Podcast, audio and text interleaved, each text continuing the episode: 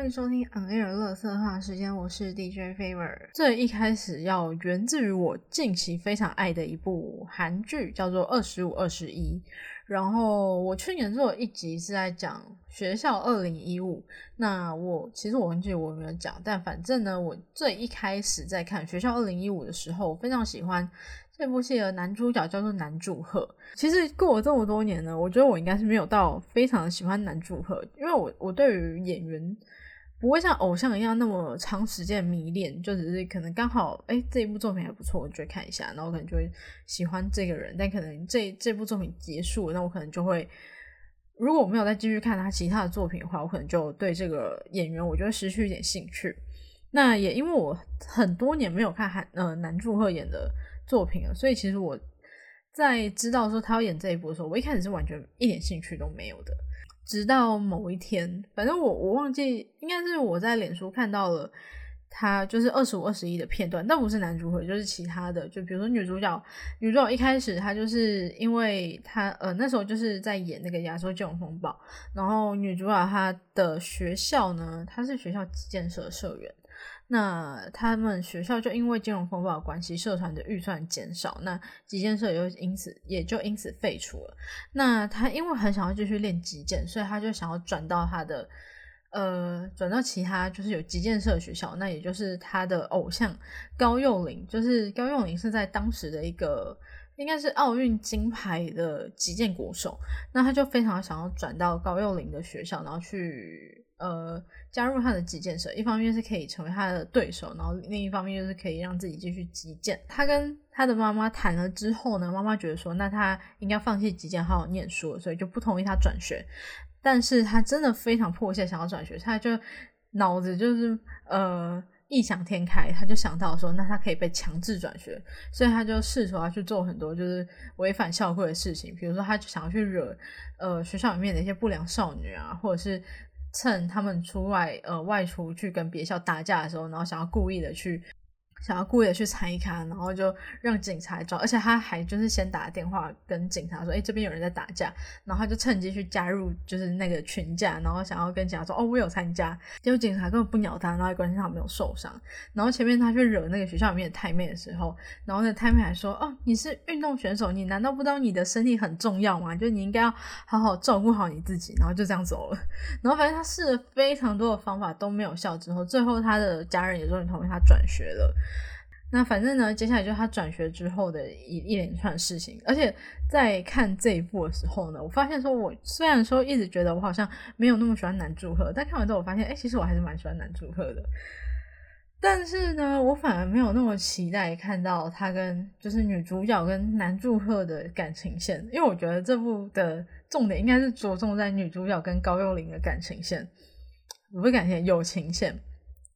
因为在里面呢，女主角有一个在当时用波接网络的网络聊天室认识的一个网友，然后后来呢，也可以得知说他的这个网友其实就是高幼霖，然后他们呃一直到后来见面的时候才发现到这件事情，然后后来变成好朋友，然后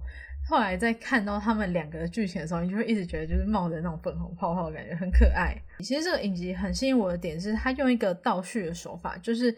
他用的是最近这个年代，就是二零二一、二零二二年。然后女主角呢，她已经呃差不多中年了，然后她已经有一个小孩。那就是从她的小孩呢离家出走，她到她的外婆家，也就是女主角以前住的家。然后翻了她的日记，去知道说她以前做的一些事情之后，就是一直穿插在现代跟以前的回忆这样子。所以我觉得这个叙事手法我是蛮喜欢的，而且我个人很喜欢这种去回顾以前的那个。戏主要的原因就是会像我的少女时代那样子，就是你会一直看到那个时代一些流行的事物，然后会有一种很复古的感觉，所以我会觉得很喜欢。所以这个应该是主要吸引我喜欢看的一点吧。再来还有一个点就是，我好像上次在讲那个电子书的时候有讲过，我蛮喜欢的点是女主角非常常去借漫画。就是他，他常去他们住的那个社区的租书店借漫画。因为我个人就是从小在租书店长大的，所以我看到他一直去借漫画的时候，就觉得非常的怀念。然后我要讲的呢，主要是在最新，也不算最新，因为可能这个周末又要再更新新的一集了。那反正呢，这部剧目前就是每个礼拜会双更，就六日都会更新。然后目前是播到第十二集，然后第十二集呢，让我想要来做这一节原因，就是因为在第十二集当中有一个角色，就是男主角，就是男祝贺饰演这个白亦晨，他住的这个房子的房东的女儿，然后他同时也是女主角的同学兼好友，然后他也是在他们学校是全校第一名的，然后他其实一直长时间都有目睹。他们学校的训导主任会去体罚学生，在那个年代是还刚刚禁止校园体罚的年代，所以在那个时候呢，还会有很多的老师可能都还会继续体罚。那其实你知道，在一个东西刚解禁的时候，其实很多家长也都会觉得很不喜欢。比如说现在大家在吵的就是要不要早自习之类的，那这也会引发很多的争论。所以其实，在那个年代，就是呃，在那个年代，就是体罚刚解。就是刚禁止体罚的时候，其实应该会有很多支持的，那他肯定有很多会反对的人。呃，他们学校的训导主任就是还是一直在体罚学生的状态。这个角色叫池生晚，每当池生晚他看到这个情况的时候，他就会出手相救，比如说趁机去问问题啊，或者是趁机去帮。那些同学解围，而因为池生晚他是全校第一名的关系，所以训导主任完全不会动他，反而认为说哦，这个是好学生啊，然后认为说应该要跟他学习。那池生晚有一个好朋友，那同时也是女主角他们的朋友，叫做文志雄。文志雄他就是在学校非常常，就是会引起老师们注意的，算算坏学生嘛，反正他也是算成绩不是很好的那种学生。然后有有一次他被体罚的时候呢，那训导主任其实。那时候也是生晚帮他解围，然后训导主任也是有告诫说：“你为什么这个好学生要跟文志雄混在一起？”那那一集的事情引爆点就是说，当时有一个越狱的逃犯，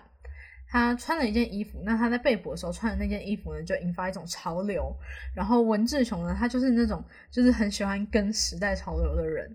然后有点算是学校里面的风云人物啦，所以他就是去买了呃逃犯的同款 T 恤，然后穿到学校。那这件事情呢，这当场被训导主任目睹到，然后他就觉得说，就是觉得文志雄非常丢脸，所以就开始赏他巴掌，然后赏到他嘴角都流血这样。然后石生晚这一次就看不下去了，直接大声呵斥他，叫他住手，然后还说现在学校已经呃学校已经全面禁止体罚，然后你还这样子做。然后训导主任说好啊，不然你报警抓我啊，然后就真的打电话报警了。其实呢，警察自己也是觉得有一点莫名其妙，就被叫来，因为他没有想到说，就是禁止体罚之后，居然真的有人会打电话报警去讲这件事情。呃，一开始就是池川有讲说，就是你可以口头口头告诫他们啊，然后呃，训导主任就觉得说，像那样的坏学生，就是口头告诫是不会听的，然后就说，啊，那你这样暴力对待的话。难道他们就会听吗？后来这件事情就是警察就说，哦，就算你报警，其实我们也不能处理，因为虽然说现在禁止体罚，但其实要怎么去处罚呢，也是学校自己决定的。实际上你就发现说，好像就是没有什么用，后来这件事情就不了了之。就男主和饰演这白亦晨，他是一名记者，然后他那时候就是想要去警察局去。因为他是跑体育线的，所以他就去警察局，想要去追一个好像选手有毒品的新闻。然后他刚好遇到就是跑社会线的记者去询问这件事情，然后他得知说就是呃报警的学生是池生晚，而且他得知就是跑那个线的记者呢，他其实也是对这件事情非常不以为然，他就觉得说，然后甚至那个警察还跟他说：“哦，你都不知道池生晚他有非呃有多么的没有礼貌。”因为在当时呢，石春晚他是直接在跟训导主任吵架，然后甚至警察还跟他说：“同学，你不能这样子顶撞老师。”那在当天晚自习结束之后呢，记者直接到了那一所学校去堵池生晚，然后他本来是很想要他来接受采访，在他递名片的时候，白医生就冲上来就直接禁止他，就是直接阻止他说：“你不要接受那个采访，因为他不是他不会报道你希望能报出来的东西。”后来呢？因为池生晚他是广播社的，然后我要讲他是广播社的原因，就是因为他在当时就是在网络上播那个播间网络上有做一个地下电台，然后他就是在那个地下电台呢，直接的爆出了这件事情，然后甚至直接把学校跟主任，就是那个施暴的主任的名字也报了出来，然后这件事情呢就被主任知道了，主任呢就直接找他去去自习室吧，然后就直接播了那个广播的那个录音，然后就说。因为他这个是违反校规，是严重到需要退学的。但是呢，我不会让你被退学，就是反正他就是大概讲了一些道理，然后大意就是要池生晚去写悔过书，然后在招会的时候念出来，而且要向那位主任道歉。但是池生晚坚持他不要道歉。他觉得说他没有做错事，他不应该要道歉，而且他觉得是主任才应该要跟文志雄道歉。但是文志呃主任就觉得说，我为什么要跟文志雄道歉？然后他见到他看到主任这样的态度呢，他就觉得说好，他不要道歉，但是他也不会被退学，所以呢，他就决定说他要自己呃自己决定休学，或是。那个叫自退，就是自己决定要被退学，而不是让学校来退学你这样子。你要你如果要进行这个事情，嗯，进行这个手续的话，必须要请家长来嘛。所以他就在家里一边哭一边跟他的妈妈去谈这件事情。就其实你看池生晚在面对于师长的时候，他非常的呃正气凛然，然后你觉得你会觉得他一副好像天不怕地不怕的样子，可是其实他也是内心蛮脆弱的。那他就大意的跟他的母亲讲这件事情，因为。其实，如果他面临到这样的事情的话，代表说他准备了非常久的高考，其实也不能考了。那池胜远妈妈就有问他说：“这件事情有值得你去牺牲掉你准备了这么久的大考吗？”然后他就说有。然后就是，其实他他也觉得他很对不起妈妈。然后，呃，妈妈就跟他说：“其实有的时候也。”应该要懂得放下身段，而不是硬碰硬。如果你长大还是这样硬碰硬的话，是没有办法，有的时候没有办法这样子过的。但是池川就说他知道，可是他现在就是做不到。然后反正两个人就这样抱在一起哭，然后我看到就我觉得很想哭。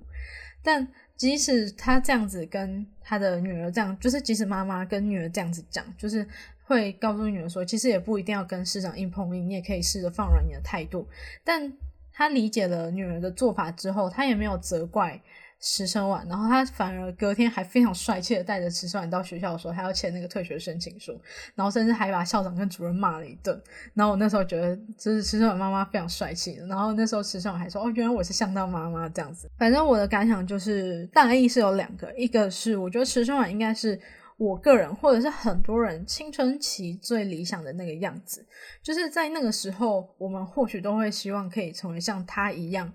嗯，非常有正义感。然后，即使受害者不是你，因为他其实一直以来都是一个旁观者的角色。可是，即使这样子，他还是选择要为他的朋友站出来。而即使这样子，受害的也是他自己，但他还是觉得，就是像他对妈妈说的这件事情，即使会需要浪费掉他这么多年的时光，可是他还是觉得这件事情值得这样子做。然后，我觉得他非常帅气。我看到的一篇影评讲的就是。他把石生丸比喻成一个有棱有角的石头，然后在经过不停的碰撞跟冲刷之后，最后它会变成一颗鹅卵石，就是变得比较平滑、比较光滑。然后它有点像在比如说，可能大家在青春期的时候血气方刚，然后对对于那种不公不义的事情会勇敢的站出来，然后发表自己的意见，发表自己的看法。可是很多人其实都会像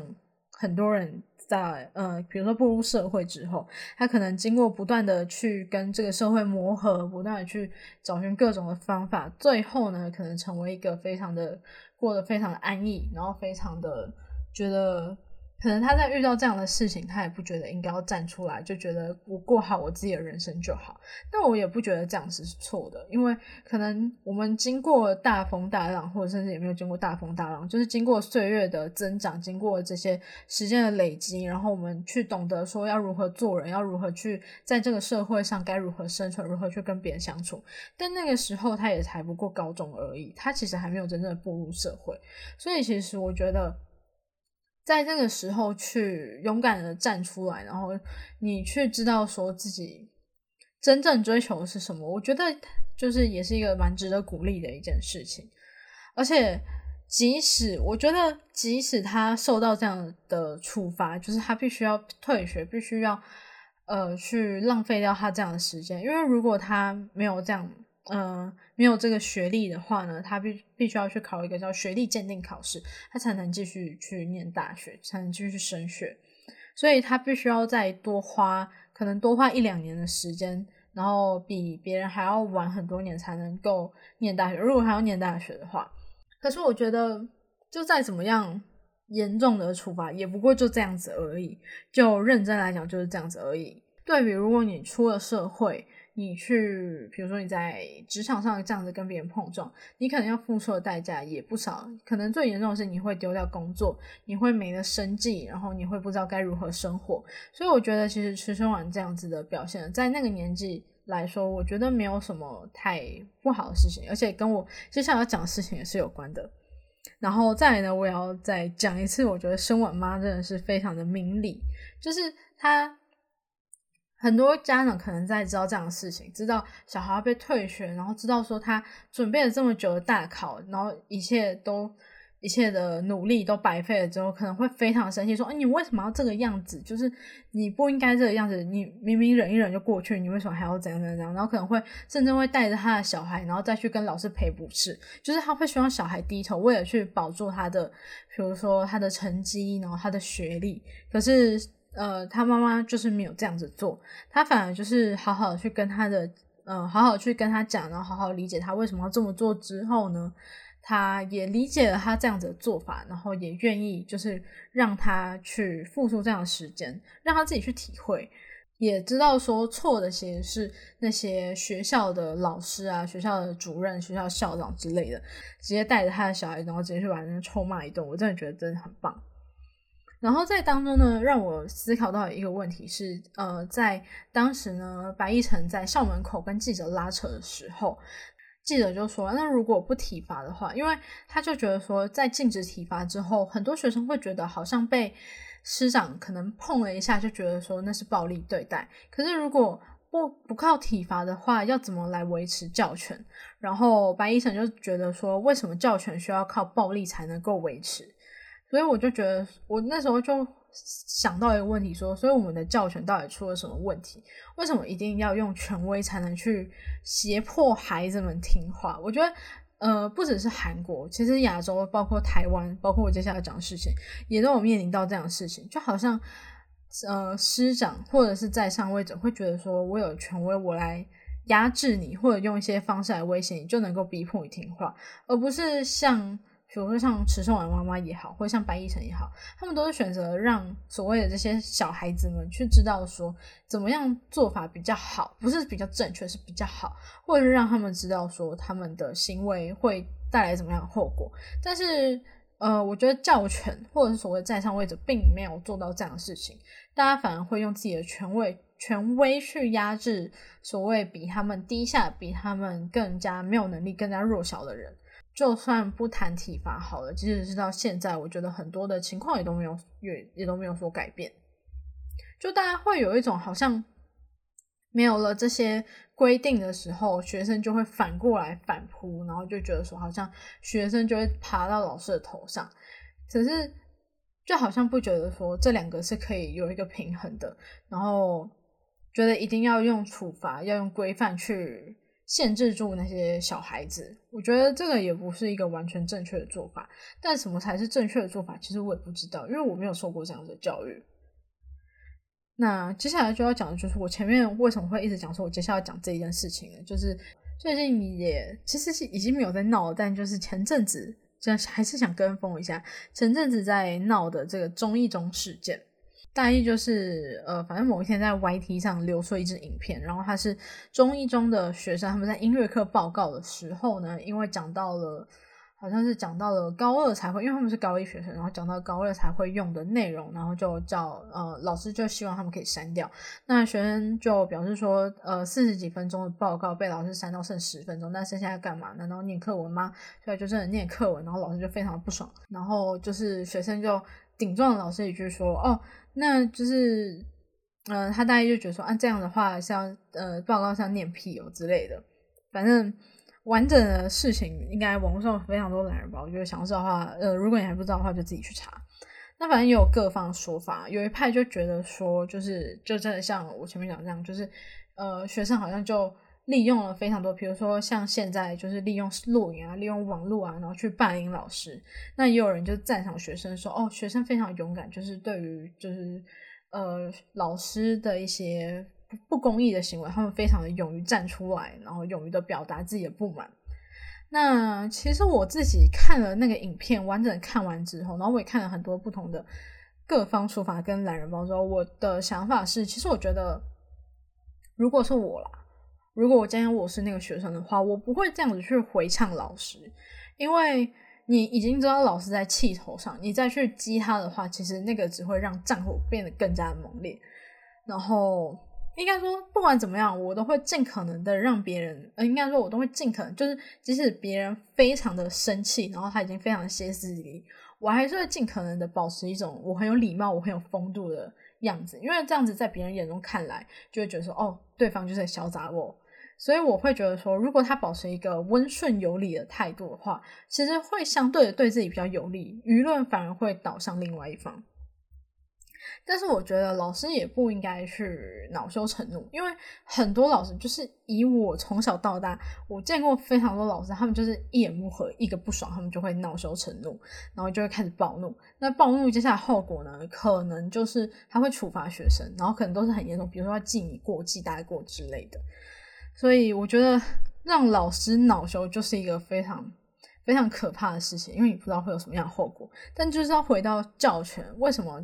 呃老师对学生不满，他可以用各种的规范去压制他？可是学生对老师不满的时候，我们想要找一个出口，比如说我们呃今天这个学生他录了影，他上传到网络上，这种方法却是反过来的在霸凌老师。那其他什么外貌、什么梗图啊、什么外貌歧视，我就先先不管了，因为我觉得。呃，那那个分支，我觉得最可怜应该是白云吧。白云，他应该没有想过说他居然是一个羞辱人的那个外号。但反正我觉得，就是这个又要回到很基本的教育问题，因为很多学生，比如说呃，我自己有遇过，就是在求学期间，学生其实多半的都会给老师取一些绰号，比如说老师平常的一些性格、老师的外貌、老师的个性。老师的处事作风都是有可能让学生去给他取外号的的原因之一，所以我觉得最根本的点应该就是去教导学生说不要去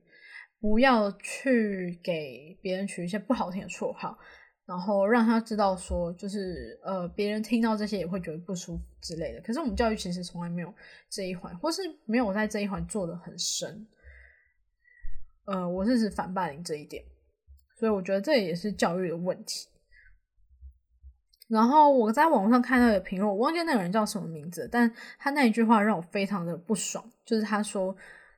反正他大意是觉得说，学生不应该这样的反抗老师，因为等你出社会之后，你会遇到比老师，你会遇到更多比老师还要可怕的人。我就觉得说，这是什么意思？就是所以，因为你以后会遇到更多可怕的人，所以你现在就不应该反抗嘛。可是如果按照打游戏的道理，难道不是因为你你应该先击退一些小的？小的就是呃怪，然后最后才去打大 boss，这样才是你会越来越成长。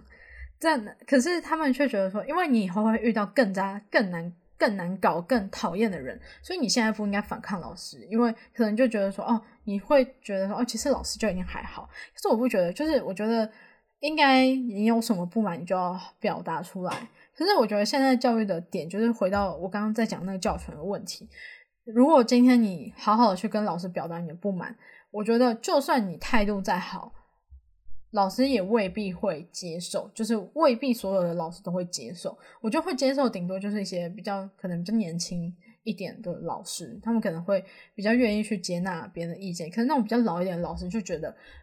多半多半，我不是说全部，就是有一些会觉得说不应该挑战他的权威之类的。所以我觉得老师真的是一个很可怕的人。这个要搭配服用果冻有一支精华在讲说，就是反正就在讲关于他爸妈是老师，然后他觉得说老师跟老师不应该在一起这件事情。我觉得不管怎么样，你都应该去表达，而且我觉得你出了社会，你会更加无法表达。就像我前面讲的，你在学校里面所犯的错，最严重，我觉得最严重顶多就退学吧。但我觉得不管怎么样，都会你都还会有一个退路，你都还会有一个重来的机会，大不了就是再重读一年。我觉得也没什么大不了，因为我国中、高中的时候，然后甚至大学的时候，也有遇过很多人都是重读的，啊，或者是留级的啊、跳级的啊，对，都有啊。所以我觉得也不一定说一定要，就是你现在几岁你就一定要读几年级，你重读一次也没有什么差别。而且反而是，就像我前面讲，你出社会，其实你会更没有办法表达。当你遇到更加不满的事情。或许你在前面都忍下来了，你就会觉得说，那我为什么这次不忍下来？然后你就真的会变成一颗鹅卵石。所以我不觉得说，因为你出社会会遇到更多比老师可怕的，而且我觉得很难遇到比老师更可怕的人，也还是会有，但我觉得也很少。我觉得应该都是同等的可怕，但我觉得也不代表说学生就不应该去表达你的意见，而且这一次的事情，我觉得也是让大家有一种，应该也是给大家一个启发，就觉得说你遇到你觉得很不满的事情，你应该要去。应该去表达出来，可是也可以借由这件事情去看出来说，但是你也要先知道说，你表达出来之后，你可能会面临什么样的后果，然后你觉得说，你是不是可以承担这个后果，或者就像迟说完的妈妈讲的，你觉得这件事情有没有值得你去去违反或者去触碰它？那如果你觉得值得的话，我觉得不管要付出什么样的代价，应该都无所谓的吧。OK。接着呢，就是要讲，反正我前面一二集都讲了，所以我觉得我还是要来讲一下《华灯初上》第三季的感想。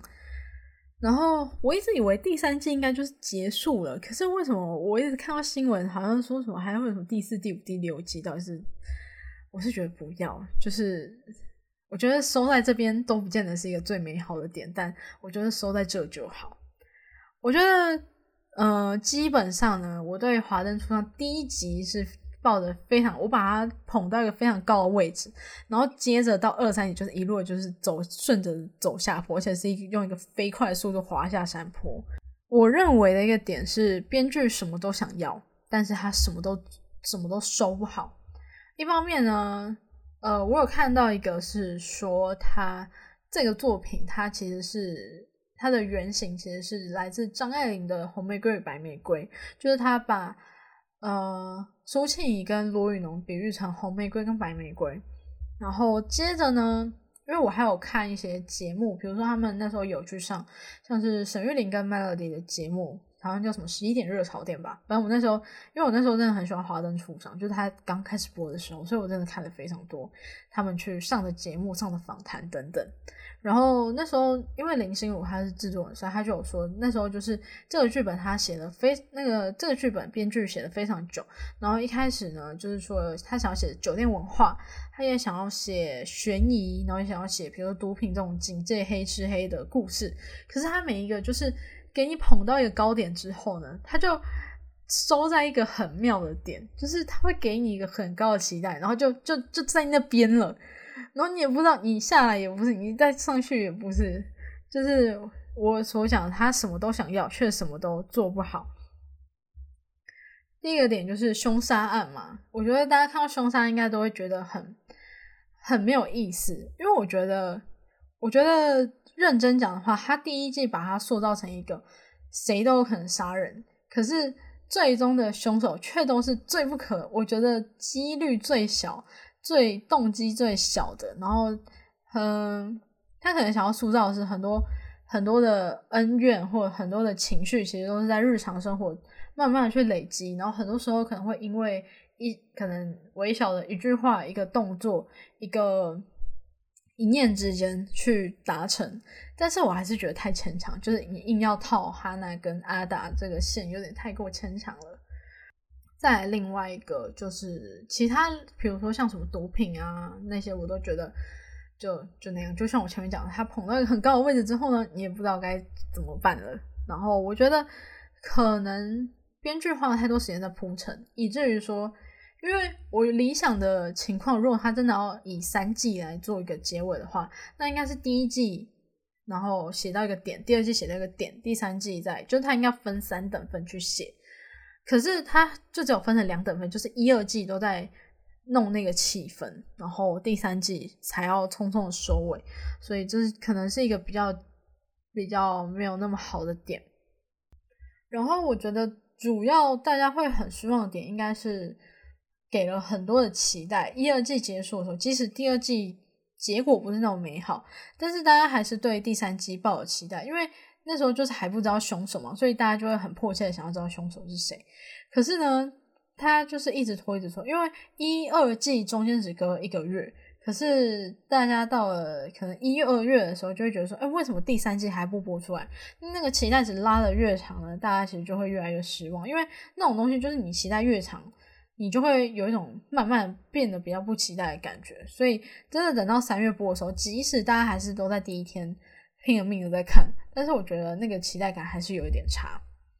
然后再就是所谓的酒店文化，就在我在 Twitter 上有看到有人讲的，其实因为它的背景是在差不多呃八零年代七七八零年代那个调通文化，可是就有人讲说，其实，在那个时期的调通呢，大家除了讲会讲日语之外，主要是以台语来沟通的。但你可以看得出来，就是华灯初上的演员呢，大家都是讲华语为主。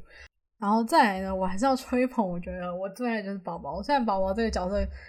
真的有点可有可无，但是他反正他这个角色就是非常的棒，塑造非常好。另外就是阿纪，我觉得阿纪的这个写的，虽然说在前期会有点讨厌他，可是在后面你会对他有点转粉的感觉。但是呢，就是让我讲到另外一点，因为我觉得可能是因为这部就是华灯初上的制作人是林心如的关系，所以会。显得有一种呃罗宇农的圣光太过强烈的感觉，就是他第三季整个就圣光大爆发，然后比如说他呃一开始出狱的时候救了哈娜，然后后来又在宝宝那边救了 ICO，然后后来又救了阿纪，然后后来反正就是各种的，然后又加上就是出现就讲嘛，罗宇龙一直有一个就是他想要当那种救世主的。的病，我觉得这个也没有说错。反正你会一直觉得，为什么你在看的时候会觉得好像，呃，罗宇农这个角色一直有个圣光，圣光绕在他的身边，我觉得有点太硬要了，就是看了让人有点不舒服。然后其实很多人越看到，其实看到第二季的时候就觉得说苏信黑化，甚至看到第三季就觉得说苏信非常讨厌，因为他觉得说罗宇农为他做很多，可是他却还是。比如说，呃，帮他照顾小孩啊，收留他什么有的没的，可是他却还是想要向他复仇啊，把他陷害。但我觉得那也没什么，就没有必要因为这样讨厌他。应该说，站在苏信的立场，我觉得他会有这些行为、这些想法，其实也都是很合理的。尤其你要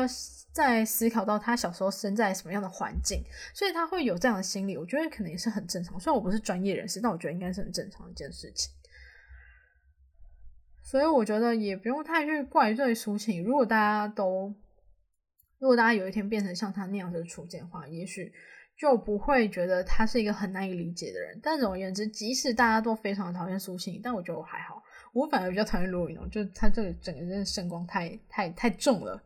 虽然认真来讲，我会觉得他是烂尾，但是呢，我也不会到说我好像就真的要非常讨厌他，我会。极尽所能的去讲他多烂多烂，虽然我前面已经讲了，但我前面也是很理性的分析，我不会一看就说哦，这部真真难看，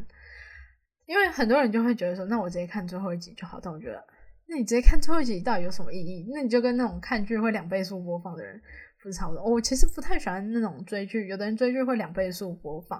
然后就觉得说，因为很忙没有时间追剧，可是又想要看很多剧，他就两倍速播放。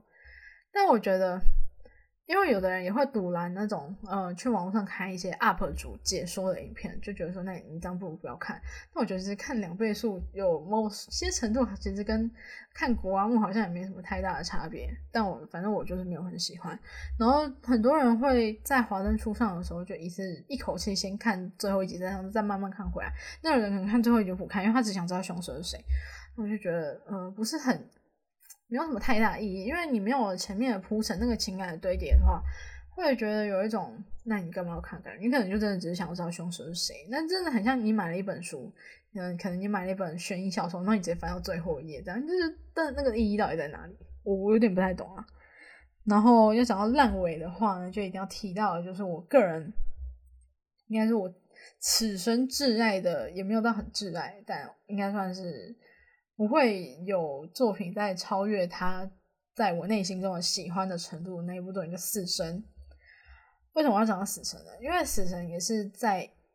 当初在他刚开始完结的时候，被我认为是一部烂尾的作品。然后那时候我给他的评语都是我觉得很可惜，因为它非常好看，可它的结尾就收的不怎么样。但是呢，前一阵子吧，我看了一个。呃，演员他是演员，但是他有在做 YouTube 影片，他叫申庆月，然后他的 YouTube 主要都是在介绍一些漫画家的故事，然后哦，他有介绍 Faker 的故事，我觉得很棒。那反正呢，我就是看他介绍九保代人，就是死神作者的的那个影片，然后我就觉得说，其实我还是很佩服九保代人老师。然后甚至看到后面，其实他也没有讲太多跟死神结局有太大关联，但是我就是不知道为什么看到后面，我就突然觉得我没有那么厌恶死神的结局了。然后有一个很常讲死神的 YouTuber 叫做漫天大坑 K，他有在下面留言，因为他真的很喜欢死神，他做了非常多死神相关的影片，所以他就有在底下留言，然后他就觉得说，那是九宝老师即使要背负骂名，也要选择一种他所认为他所喜爱的结局的方式。然后我突然觉得他其实讲的也很有道理，虽然我们都会讲烂尾烂尾，就是觉得说好像他没有符合我们期待的结局样子，或者我们认为的结局应该是什么样子。可是也许那个就是作者所认为最好的结局了。所以我在看了那些影片之后，我反而就对于死神的结局不会那么的去苛责，我就觉得说好，就尊重作者的决定。所以即使我对华生初上有那么多想吐槽的点，我还是觉得。我还是觉得可以尊重编剧的选择，但我觉得三季真的有点太短。可是如果你要真的要写到四五季、四五六季的话，有点太长。就是我觉得大家已经不会想要再去看了。然后这边更新一个，就因为我最近实在看太多了。就是我上一集有提到，就是所谓的国民党的公车广告，我非常确定它是国民党的，因为我后面看过几个也是一样一样丑的公车广告。就反正国民党现在做的事情，就是他们不会很明确的告诉大家说，比如说他们做一个文选，比如像这样的公车广告，他们不会直接的告诉他们说他们是国民党的，或者是他们今天新推出一个候选人参选人，他们也不会直接说他是国民党的，然后就会把他塑造成一个，哎，好像是一个年轻世代。